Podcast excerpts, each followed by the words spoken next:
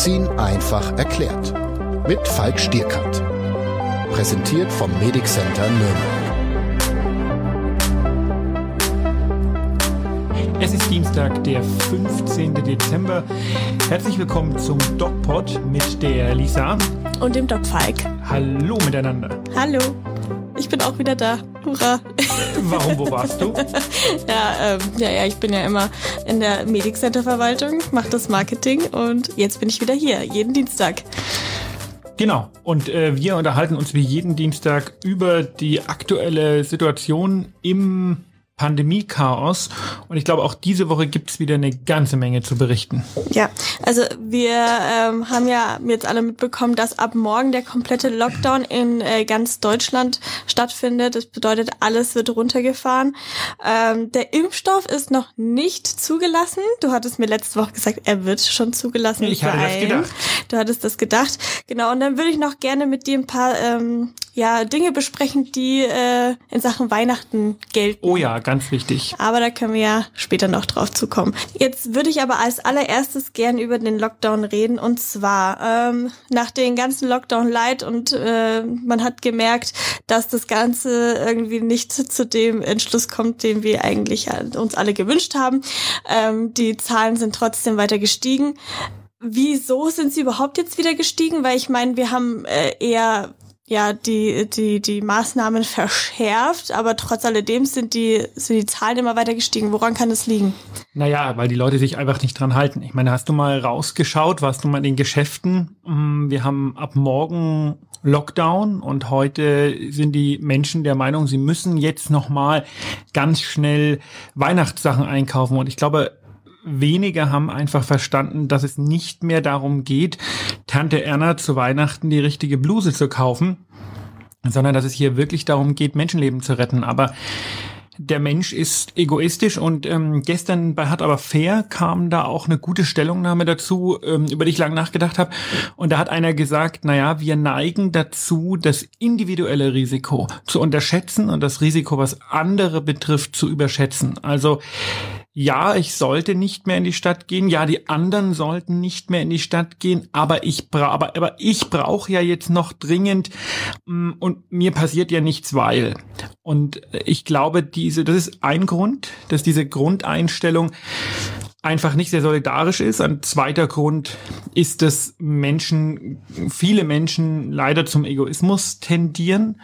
Und ein dritter Grund, finde ich, ist so ein so ein deutsches Problem, dass äh, sich viele, wobei man hier auch sagen muss, äh, das betrifft ja nur einige, aber sind trotzdem irgendwie 10 oder 12 Prozent, wenn man sich die Zahlen anguckt, schlicht nicht sagen lassen und der Meinung sind, der Staat hätte ihnen nicht zu sagen, sie wissen es besser, sie entscheiden, ob sie sich impfen lassen und so weiter und so fort.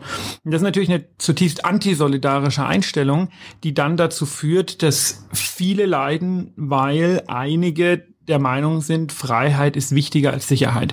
Und der Meinung bin ich nicht. Ja, und äh, je nachdem, wie jetzt die Maßnahmen noch verschärft und wieder gelockert werden, verschärft wieder gelockert werden, die, die sich eh nicht daran halten wollen, werden sich auch im Endeffekt nicht dran halten. Wir können nur hoffen. Meinst du? Äh, ich, ich nehme es an. Also ich habe äh, persönliche Erfahrungen am Wochenende, äh, war ich bei meiner Schwester, das ist ja erlaubt. Ne? Ja. Ähm, und da bin ich an einem Haus vorbeigelaufen, da kam lautstarke Musik raus und ähm, die Personenzahl, die da drin rumgehüpft ist, war ja nach den Stimmen zu zählen bestimmt nicht zwei Haushalte. Und hast du Polizei angerufen? Äh, nein, ich habe nicht die Polizei angerufen. Das ist eine gute Frage, ne? Warum nicht? Ähm, mir ist ähnliches passiert in Erlangen und ich habe die Polizei angerufen. Jetzt kann man sagen, äh, Denunziant, aber ich sehe das Andersrum, ich bin der Meinung, wer sich jetzt nicht an die Maßnahmen hält, der ist, der ist antisozial und dem muss man, äh, den muss man in die Grenzen weisen. Deswegen, also ich habe die Polizei angerufen. Okay, und die sind dann auch gleich gekommen? Bist Ja. du vor Ort geblieben? Nein, Okay. Aber äh, weißt du, was, was dann mit den Leuten passiert nein, ist? nein, nein, das weiß ich nicht. Okay. Ja, aber ähm, ja, also das ist sicherlich ähm, das sehen, das oder das kann man diskutieren, Mhm. ob wir in einer Zeit leben, wo man die anderen denunzieren sollte, weil nichts anderes ist das. Mhm. Und ähm, wie siehst du das? Ja, ich sehe es ähnlich. Ich weiß jetzt nicht, ob ich die Po- Polizei hätte rufen sollen. Ich habe keine Ahnung. Ich weiß auch nicht, ob da, weiß ich nicht, ob da zwei auch Haushalte zusammengekommen sind mit vielen Kindern, das kann ja auch sein, ähm, dann ist es natürlich kein Vergehen. Aber in dem Fall, ich, ich kann es dir ehrlich gesagt nicht sagen. Ich will auch, ich ich weiß, das, ist, das klingt jetzt blöd, aber ich will mich auch nicht bei anderen Leute Dinge einmischen. Aber die Leute mischen sich ja, das, äh, das äh, kann man verargumentieren.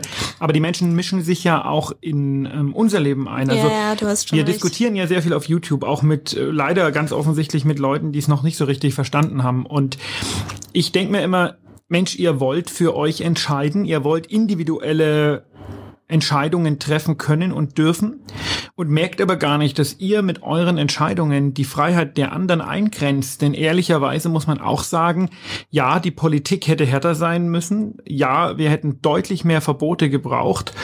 Aber die, jede Entscheidung eines anderen, sich nicht an die Maßnahmen zu halten, jede Demonstration der Dummdenker, ähm, schränkt mich und dich in deiner und meiner Möglichkeit ein, Weihnachten zu feiern. Und am Ende haben wir es diesen Menschen zu verdanken, dass wir dieses Weihnachten eben unsere Großeltern vielleicht nicht sehen. Mhm. Und deswegen glaube ich, dass man da lange drüber nachgedacht und ich glaube, dass man diese Leute sehr wohl denunzieren sollte, denn das sind die Leute, die uns die Möglichkeit nehmen, individuell zu entscheiden, weil sie eine Art von Freiheit propagieren, die es momentan schlicht nicht gibt. Ja, ähm, weil du jetzt gerade mit den Großeltern angesprochen hast, diesen Punkt habe ich auch noch auf meinen Zettel. Ähm, Vielleicht können wir da mal kurz drüber reden. Wir, wir wollen ja jetzt schon äh, zu Weihnachten unsere Verwandten besuchen im engsten Kreis. Dazu gehören ja in dem Fall eventuell auch Großeltern, dazu gehört die Schwester, die Eltern und so weiter. Wie sollte ich mich jetzt vor der Weihnachtszeit verhalten, damit ich eine geringste Möglichkeit habe, meine Familienmitglieder anzustecken? Also dass quasi das Risiko so gering wie möglich gehalten wird. Naja, ganz grundsätzlich würde ich weiter vorne anfangen. Wir haben uns in der Familie entschieden und wir haben noch, also ich habe noch Großeltern und meine Kinder haben also Urgroßeltern. Wir haben uns gemeinsam entschieden, uns nicht zu sehen. Mhm. Warum? Weil auch wenn es erlaubt ist, ähm, ich weiß nicht, wer es gesagt hat, einer von den Politikern hat das gesagt, man muss nicht alles bis an die Grenze ausreizen. Ich muss nicht zu Weihnachten mich mit meinen Verwandten treffen, fünf vor neun zu Hause sein, um ja noch das machen zu können, was legal ist, sondern ich kann auch selber mal sagen, okay, ich nehme mich einen Schritt zurück und werde dieses Weihnachten mit meiner Familie zu Hause bleiben. Ähm, das bedeutet, wir werden das eben gar nicht machen, sondern wir werden mehr machen als gefordert ist und wir werden für die Allgemeinheit mehr zurückstecken. Und ich finde, das sollte jeder tun. Dann sind wir auch relativ schnell wieder draußen. Mm, es gibt natürlich die Möglichkeit, sich vorher, darauf willst du jetzt, glaube ich, anspielen, sich vorher fünf bis zehn Tage in Quarantäne zu begeben. Mhm. Aber wer macht das denn schon wirklich? Also Quarantäne heißt, ich verlasse das Haus nicht und habe keinen Kontakt zu irgendwelchen anderen Menschen mm, die meisten, die sagen, sie begeben sich in Quarantäne oder in Selbstisolation, wobei die Wortwahl falsch ist, weil Isolation ist ähm, der Zustand nach der Diagnose. Also Menschen, die Corona haben, werden isoliert und Menschen, die als ähm, Kontaktpersonen gelten, gehen in Quarantäne. Das muss man, muss man unterscheiden. Menschen, die entscheiden, um am zu Weihnachten meine Großeltern oder Eltern sehen zu können, begebe ich mich in eine selbstgewählte Quarantäne, das ist edel gemeint und das ist edel gedacht, aber das funktioniert nur, wenn es eine wirkliche Quarantäne ist, ohne einkaufen gehen, mhm. ohne wir brauchen noch Klopapier, ohne To-Go Essen holen. Nur dann funktioniert das. Sprich, Haustür zu und die bleibt zehn Tage zu. Mhm. Wer das tun kann, ähm, heute ist der 14. Viel Spaß. Heute 15. ist der 15. Also ist schon vorbei. ähm, ja, bis dahin sind es noch zehn Tage ja, also das wäre dann jetzt der Zeitpunkt, die Tür zuzumachen. Das macht ja keiner. Das ist ja völlig unrealistisch. Ja. Ähm, Wäre es vielleicht eine Möglichkeit oder ja eine ne, ne gute Alternative, wenn man sagt, okay, man lässt sich vorher testen? Oder meinst du, die Teststationen sind eh schon so ausgereizt, dass es gar nicht stemmbar wäre? Also wenn, dann kann man sich nur durch den Antigen-Test testen lassen, weil PCR-Test ist eine Momentaufnahme von dem Abstrichzeitpunkt und es dauert ein paar Tage, bis du das Ergebnis hast und in den paar Tagen kannst du dich schon angesteckt haben. Der Antigentest wiederum ist gerade in den ersten Tagen nicht so ganz genau. Sprich, diese Testungen, wenn ich dann auch an diese Antigen-Testungen komme, ähm, sind eine Möglichkeit, eine Hilfe, aber sie geben keine hundertprozentige Sicherheit. Mhm. Wenn ich heute Antigen negativ bin, dann gilt dieses Ergebnis 24 Stunden. Weihnachten geht meines Wissens 72 Stunden. Also, ähm, du wirst da von mir nicht den Freifahrtschein in Anführungszeichen bekommen, meine Position dazu ist völlig klar. Jeder Kontakt ist ein schlechter Kontakt und deswegen sollte man zu Weihnachten zu Hause bleiben und es dieses Jahr einfach so feiern, wie man es eigentlich feiern sollte, sprich in Ruhe, in ähm, immer in Beschaulichkeit, in Besinnung, auch diesen Geschenke-Wahnsinn der letzten Jahre einfach mal sein lassen. Es ist doch ganz gut, dass wir jetzt, äh, dass die Shopping Geschichten ausfallen, weil man einfach vielleicht auch einfach mal sagen kann, hey, brauchen wir das alles? Ist das alles wirklich, wirklich notwendig?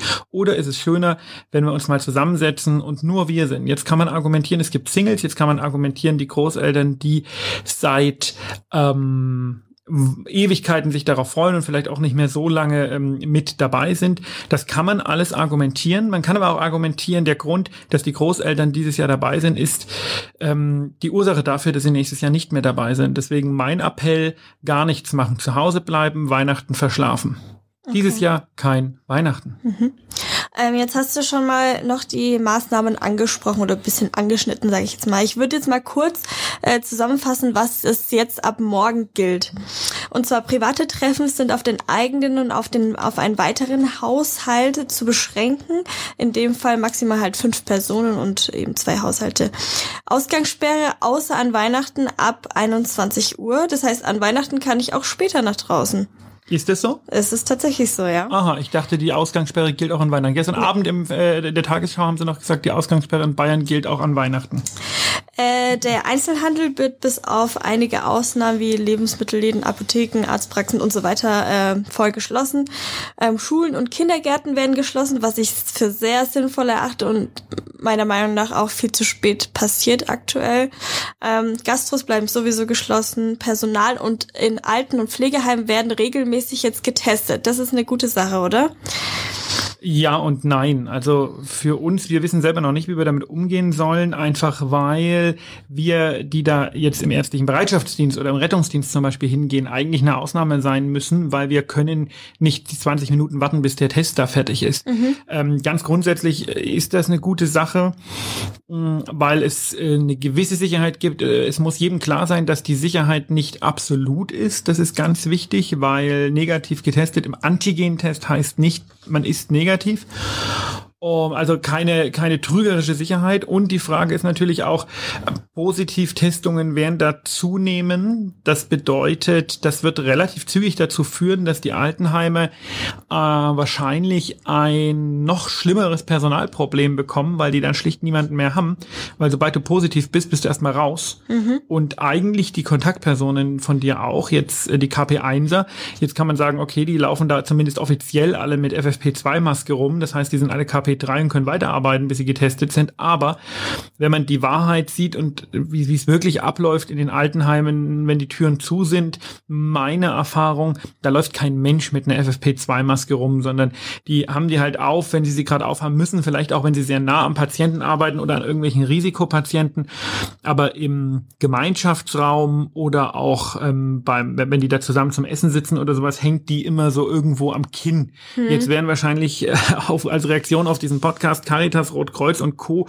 Sturm laufen, weil die PR-Abteilung von den Boschen natürlich darauf besteht, dass es überall wunderbar und perfekt eingehalten wird, aber das ist einfach nicht die Realität. Hm. Die Realität ist, dass in den Altenheimen kein Mensch wirklich die Masken aufhat, also die Besucher schon, die Pflegekräfte nicht und das kann ich irgendwo auch nachvollziehen, weil das doch eine sehr schwere körperliche Arbeit ist und diese FFP2-Masken da sehr einschränkend sind. Ähm, deswegen halte ich die, ich bin, bin die Woche gefragt worden, warum wir so Probleme haben, unsere Risikogruppen zu schützen. Und ich glaube, ein Grund ist einfach, dass die Menschen, die sich ausdenken, wie man die schützen kann, ähm, keine Ahnung haben, wie die alltägliche Arbeit in diesen Heimen läuft.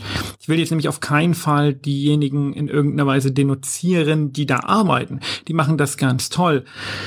Die meisten zumindest. Aber die können oder die haben nicht immer die Maske auf. Das, das geht überhaupt nicht. Mhm.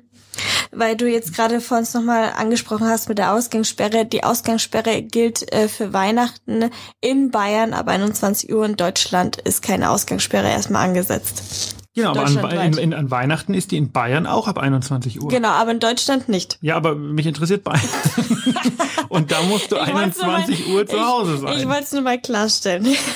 ähm, genau. Und aber es ist schön, dass du zwischen Bayern und Deutschland so klar differenzierst. Ja, es ist, ja, es ist, es ist, ja, man muss, ja, die Länder entscheiden ja alle selber, was sie im Endeffekt machen.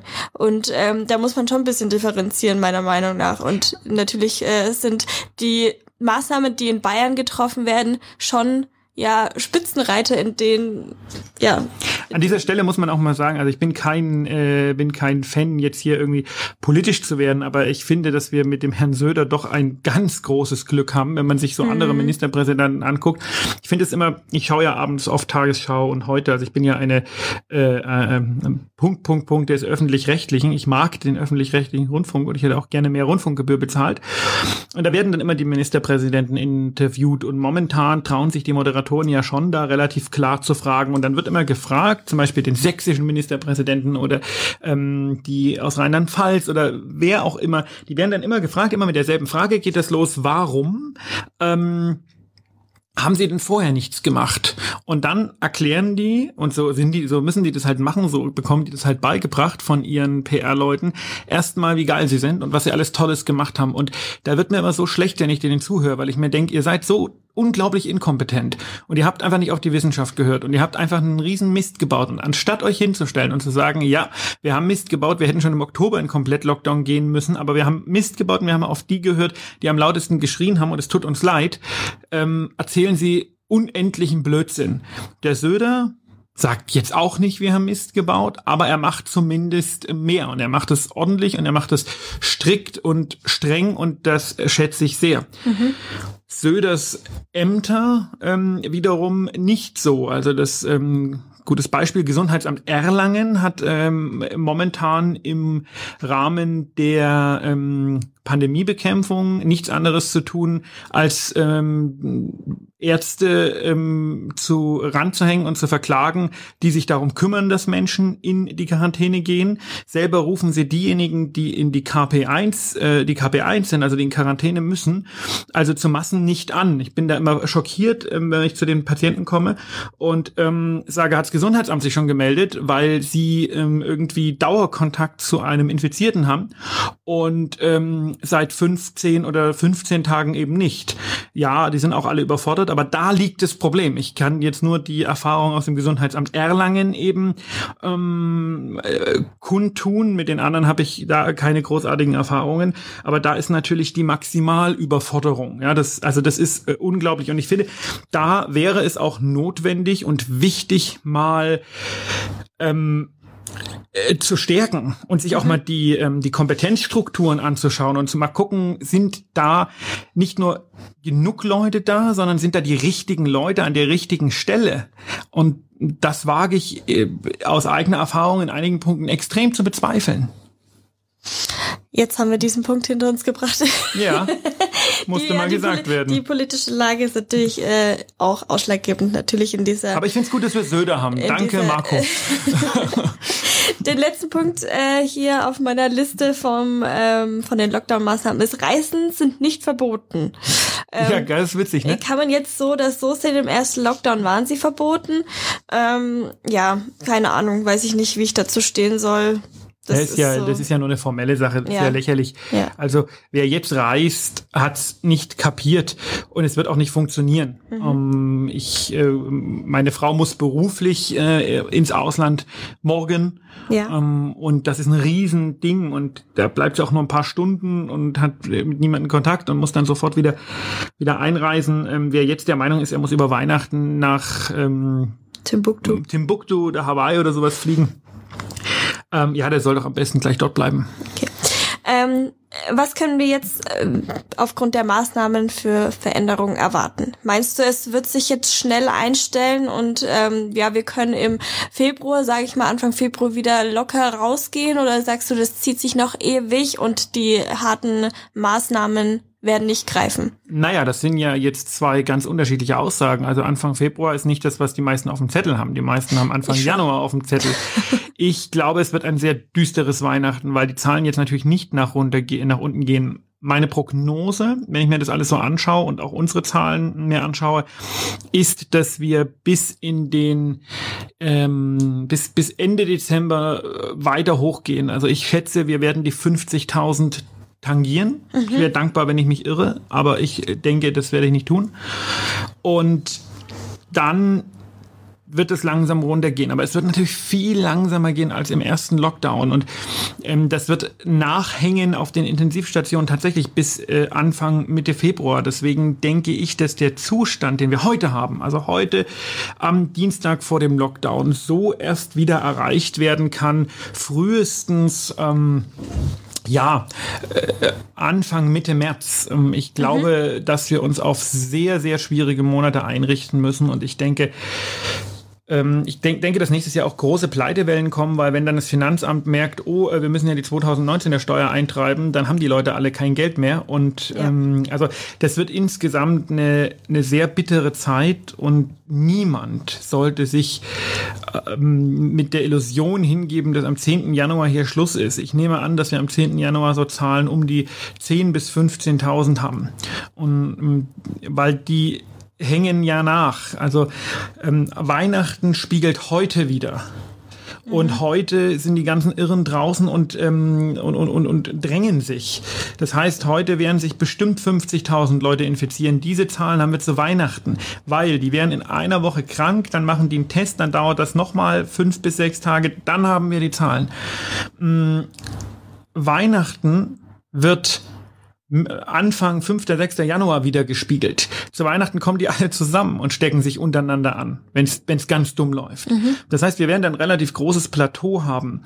Und richtig sinken wird es erst nach Weihnachten. Silvester werden noch mal ein paar Leute hochgehen, da wird es noch mal so, eine, so, eine, so, einen, so einen Knick nach oben geben.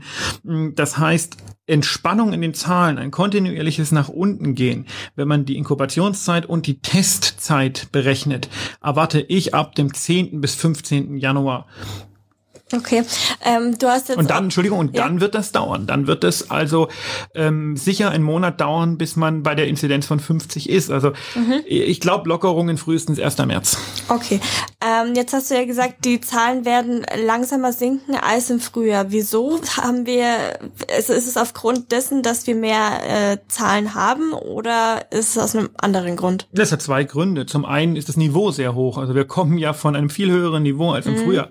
Das dauert dann ein einfach. Ja, du kannst ja nicht erwarten, dass du äh, genauso lange nach unten brauchst, wenn du im sechsten Stock stehst, wie wenn du im zweiten Stock stehst. Das ist ein guter Vergleich. Das zweite ist, ähm, dass wir ein diffuses Infektionsgeschehen haben. Das heißt, es wird auch länger dauern, bis die Infektionen eingedämmt sind. Ich habe das ja am äh, Beispiel meines äh, geliebten Gesundheitsamtes Erlangen schon mal beschrieben. Da kommt kein Mensch mehr mit irgendwas hinterher. Mhm. Und das wird in anderen äh, Gesundheitsämtern nicht anders sein. Das heißt, die Infektion ist uns entglitten. Wir haben gar keine Möglichkeit mehr Contact Tracing zu machen. Der Deutsche liebt den Datenschutz. Ähm, das heißt, die App funktioniert nicht wegen irrsinnigen Datenschutzrechtlinien, wo selbst die öffentlich-rechtlichen jetzt mittlerweile sagen, wir, wir, wir sind, also wir, wir Deutschen müssen uns da selber peinlich sein wegen unserem Hang zum Datenschutz. Ähm, die App funktioniert nicht. Das heißt, alle Schutzmaßnahmen, alle Tracing-Maßnahmen, alle äh, Maßnahmen, die man nutzen könnte im 21. Jahrhundert, um Infektketten zu unterbrechen, die ähm, da behindern wir uns selbst. Da behindern wir uns selbst wegen Datenschutz und da behindern wir uns selbst wegen völliger, äh, völliger Amtsüberlastung und äh, zum Teil auch Inkompetenz. Und das war in der ersten Welle schon auch ein Problem, aber da war das einfacher in den Griff zu kriegen, weil du da Ausbrüche hattest. Jetzt haben wir ein diffuses Infektgeschehen, was völlig anderes. Das heißt, in der ersten Welle, um das mal, um, um mal bei unserem Haus zu bleiben, in der ersten Welle sind wir mit dem Fahrstuhl nach unten gefahren, in der zweiten Welle laufen wir nach unten. Mhm. Du hattest, ich, ich kann mich ganz genau erinnern, dass du äh, in, am Ende der ersten Welle, ich sag jetzt mal, es war so im, obwohl man kann nicht von der ersten und zweiten Welle reden, aber es war als die Zahlen abgeflacht sind im, ich sag jetzt mal Mai, Juni, hattest du gesagt, dass irgendwann im Herbst es dann so kommt, dass es überall flächendeckend ausgebreitet ist und wir keine Hotspots haben. A surprise. Äh, und Warte mal, ich habe hier so einen Knopf, den ich drücken kann. Mega. Ja, und es ist tatsächlich so eingetreten. Also äh, das ist tatsächlich äh, der Grund, wieso das alles auch so schnell sich ausbreitet und auch wieso, ja, wenig schnell sich wieder zurückbilden kann. Scheint wohl so zu sein. Okay. Eine Sache gibt es ja, die uns aus dieser Pandemie bringen kann, und zwar dieser Impfstoff. Warte mal, ich, äh, irgendwas habe ich hier bestimmt noch. Ah, so halb passend. Der Impfstoff. Der Impfstoff, ja. Du hattest ja letzte Woche, wie ich bereits schon erwähnt habe, äh, gesagt, dass der Impfstoff jetzt in den nächsten ein bis zwei Tagen zugelassen wird. Ja, dachte ich. So, jetzt ähm, habe ich vor fünf Minuten gerade auf mein Handy bekommen, dass der Impfstoff auf jeden Fall vor Weihnachten zugelassen werden sollte. Witzig, ich auch. Guck mal, wir sitzen uns gegenüber und jeder bekommt es selber aufs Handy. Ja. Ist das witzig? Ähm, du, hat- du hattest mich ja letzte Woche schon ein bisschen abgewimmelt in der, in der Hinsicht, ja, wieso ist es so langsam zugelassen? Ich frage jetzt aber trotzdem nochmal nach. An was liegt es, dass der nicht zugelassen wird? Naja, das liegt äh, an bürokratischen Hürden. Das haben wir jetzt in den letzten Tagen gut recherchiert, gesehen aus verschiedenen Medien und verschiedenen Quellen, die uns einfach gezeigt haben, ähm, dass dieser Zulassungsprozess unbedingt, man wollte unbedingt einen EU-weiten Zulassungsprozess haben, um zu zeigen, wie unglaublich effizient man in der EU ist. Und während die Welt impft, äh, machen wir uns mal wieder zum Affen mit unserem ähm, Bürokratiemonster Europäische Union. Ich habe nichts gegen die EU, ganz im Gegenteil. Also stopp, ich habe nichts gegen Europa und den europäischen Gedanken, aber die EU ähm, hemmt, wo sie kann und das tut sie natürlich hier auch wieder. Und ähm, das ist der, der ganze Grund. Ähm, Zulassungen auf nationaler Ebene gehen viel schneller. Und jetzt kann man argumentieren, ja, wir prüfen natürlich viel genauer. Das ist äh, völliger Bullshit, weil wir eben überhaupt nicht genauer prüfen. Wir werden am 23.12. genau denselben Impfstoff zulassen, den Großbritannien vor einer Woche und Amerika gestern zugelassen hat. Das ist völlig irrelevant. Es gibt keine Sicherheitsstudien mehr. Es gibt überhaupt keine Studien mehr. Da lesen nur ein paar Leute langsamer, weil alles in zehn Sprachen übersetzt werden muss und vielleicht auch da eine gewisse, ähm, eine gewisse, äh, keine Ahnung, intellektuelle Trägheit besteht in Brüssel. Grundsätzlich werden hier durch ähm, bürokratische Maßnahmen und, ähm, und, und wil wilde EU-Bürokratie Zehntausende Menschen passiv getötet. Und das klingt jetzt hart, aber das ist so, denn das sind Zehntausende Menschen, die sich anstecken werden, die sterben werden und das, weil die EU die EU ist. Und ich nochmal, ich bin überzeugter Europäer, aber das zeigt mal wieder, dass die EU, so wie wir sie haben, nicht funktioniert. Ähm, äh, apropos EU, gibt's in anderen ähm, Ländern auch schon die Zulassungen zu der Impfung oder warten die alle noch drauf? Ja, in der ganzen EU, man, man könnte die Notfallzulassung machen, aber ähm, die gibt's meines Wissens ähm, in der EU in keinen anderen Ländern. Okay. Aber die Russen haben eine ähm, sehr gute, äh, haben sehr gute Ergebnisse, was ihre Impfung angeht. Ich Okay. werde äh, im Video am Donnerstag ein bisschen was zu den bisherigen Ergebnissen sagen, die wir so ähm, haben, was die Impfungen ähm, angeht. Und die sind wohl alle sehr gut. Keinerlei Nebenwirkungen. Es gab wohl mal ein, zwei Allergien, aber das ist immer so, wenn es ein neues Medikament gibt. Man kann auf jedes Medikament immer allergisch reagieren, aber ganz grundsätzlich toll. Aber in Russland ist es ein anderer Impfstoff als der R äh, Sputnik. mRNA. Sputnik. Sputnik. So heißt der. So heißt der. Und ähm, es, gibt's da Sputnik 2, glaube ich sogar. Okay, gibt's da eine Möglichkeit, dass wir den auch bekommen oder ist es ist es vollkommen außer Konkurrenz? Ich habe einen Patienten, der ist nach Russland geflogen, weil er äh, Deutsch-Russe ist und hat oder Russland-Deutscher und hat den sich dort äh, spritzen lassen. Wir als zurückgebliebene Europäer eher nicht. okay. Ich sag doch, die Welt impft, nur Europa bürokratisiert. Du, du merkst, ich habe da doch auch als Arzt, aber auch als Mensch eine enorme Wut. Und ich bin ja nicht der Einzige. Also ich habe heute früh titelte das die Bildzeitung. Jetzt wollen wir uns nicht mit der Bildzeitung vergleichen, aber ähm, haben nicht ganz unrecht. Und es sind äh, es sind die Toten der EU. Das, was hier passiert, sind die Toten der EU. Okay. Zu deinem letzten Video, was du gemacht hast über den PCR-Test, gab es eine interessante Frage, die ich noch mit aufgenommen habe, die mich auch persönlich selber interessiert hat. Und zwar hat jemand geschrieben, welchen Unterschied macht es, ob man den Abstrich aus der Rachenwand durch die Nase oder aus dem Mund nimmt? Ähm, ich finde, du solltest immer sagen, wer das geschrieben hat, weil wir sind ja ein offener Kanal und ich finde das ganz gut, wenn die Leute dann merken, dass wir auch auf ihre Fragen eingehen. Wer hat es denn geschrieben? Das muss ich kurz mal nachgucken, Oh. aber du kannst mir ja schon mal die Frage beantworten. Welchen Unterschied macht es, ob man den Test aus dem Mund, der Rachenwand oder der Nase nimmt? Also in der Regel sind es gepoolte Tests aus Rachenhinterwand und tiefer Nasenschleimhaut. Mund ist völlig, völlig ähm, ja sinnlos und und macht äh, wird ein negatives Ergebnis bringen, weil das Virus repliziert im hinteren Rachenbereich und ähm, in der tiefen Nasopharynx, also ähm, tiefen Nase. Und das ist deswegen auch sehr unangenehm, diesen diesen Test ähm, abzunehmen und das führt zu Niesen und Husten und der Schnelltest führt sogar zu Tränen. Ich habe ich habe Tränen geweint, äh, nicht weil es so wehgetan hat, sondern einfach weil ich so gereizt war. Oder weil du so glücklich warst. Äh, nein. ähm, und ähm, ja, was äh, will ich damit eigentlich sagen? Ähm, ich glaube, dass das auch ein großer, großes Problem in den Schnelltests in den Heimen ist, dass da der Arztvorbehalt aufgehoben wurde und diejenigen, die diesen Abstrich machen, ähm, diese Rabia, Ra- Rabialität, die, diese Radikalität nicht besitzen werden, ähm, die es braucht, um da wirklich äh, Material zu bekommen, weil der dein Gegenüber dann einfach anfängt, äh, dich anzuniesen und die Tränen, äh, ihm, ihm Tränen kommen, weil das ist so unglaublich unangenehm. Aber wenn jetzt äh, der PCR-Test aus dem Rachen gemacht wird, also ich habe jetzt auch schon mal zwei PCR-Tests gemacht und der wurde mir direkt eben aus dem Rachen genommen, aber durch den Mund, das, das ist in Ordnung.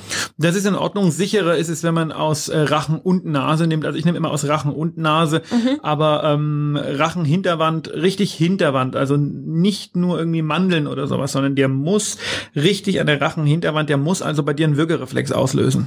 Ja, hat. Dann ist das in Ordnung. Ähm, äh, hier, es war, der die Frage gestellt ha- hat, war Secret Blast Alo T. Ha, Also, der ähm, Gruß geht an Secret Blast Elon T. Genau. Yeah. Wer äh, sich angesprochen fühlt, kann sich auch gerne mal melden. Und wir hoffen, dass wir die Frage damit beantwortet haben. Das hoffen wir. Aber ich beantworte sowieso immer alle Fragen auf, Genau. auf YouTube, was momentan ein bisschen ausufert. Aber hier im Podcast kann man doch ein bisschen alles äh, deutlicher erklären und ja, Wollen wir auch nochmal auf unseren schönen Instagram-Kanal hinweisen? natürlich. Ähm, ja, wir haben äh, einen Instagram-Kanal, falls ihr es noch nicht wusstet. wir stellen jeden Dienstag, jeden Donnerstag und jeden Samstag einen Post dazu rein. Ihr äh, bekommt da alle Informationen ähm, zu den Videos, zu den Podcasts und der Falk macht auch jeden Tag äh, Stories, erzählt ein bisschen was aus seinem Alltag und nimmt euch einfach mit hinter die Kulissen. Und das machen wir jetzt auch. Wir machen jetzt nämlich noch eine Story über die Notwendigkeit, gerade in Corona-Zeiten sich noch schnell eine Grippeimpfung reinzujodeln. Ich habe schon, du hast auch schon. Ich habe auch schon, ja. Ähm, ja, und das äh, wird viel zu selten eigentlich besprochen. Ähm, wir machen, wir, wir lassen uns viel zu wenig Grippe impfen und das sollte man, sollte man einfach mehr machen. Und ich finde auch, man muss einfach nochmal sagen, ähm, man darf, wir haben das ja auch in unserem Buch immer wieder ähm, recherchiert und beschrieben und das im Februar rauskommt, man darf sich nicht auf die Diskussionen mit Impfgegnern einlassen. Das ist das, was die wollen. Impfgegner versuchen durch das klassische, äh, wir müssen unsere Argumente gegenseitig austeilen und wir müssen uns gegenseitig zuhören, versuchen die einen in eine Diskussion reinzuführen, ähm, wo man am Ende die Meinung dieses Menschen aufwertet. Und das sollte man auf keinen Fall. Die Meinung von Impfgegnern darf nicht aufgewertet werden, indem man sie auch nur als Meinung anerkennt. Das ist, ähm, das ist eine ganz klare Aussage, denn jede Impfung, die nicht gemacht wird, ist ähm, eine verpasste Impfung. Ich fand es wieder einen schönen Podcast heute. Ich habe wieder sehr viel gelernt. Ja, ja, Und dann würde ich sagen, wir hören uns wieder nächste Woche. ja. Und äh, bis dahin, bleibt Bis gesund. dahin, bleibt gesund und geht achtsam um. Dieser DocPod wurde gesponsert vom Medic Center Nürnberg. Ihr Partner in Gesundheitsfragen und rund um die Grippeimpfung.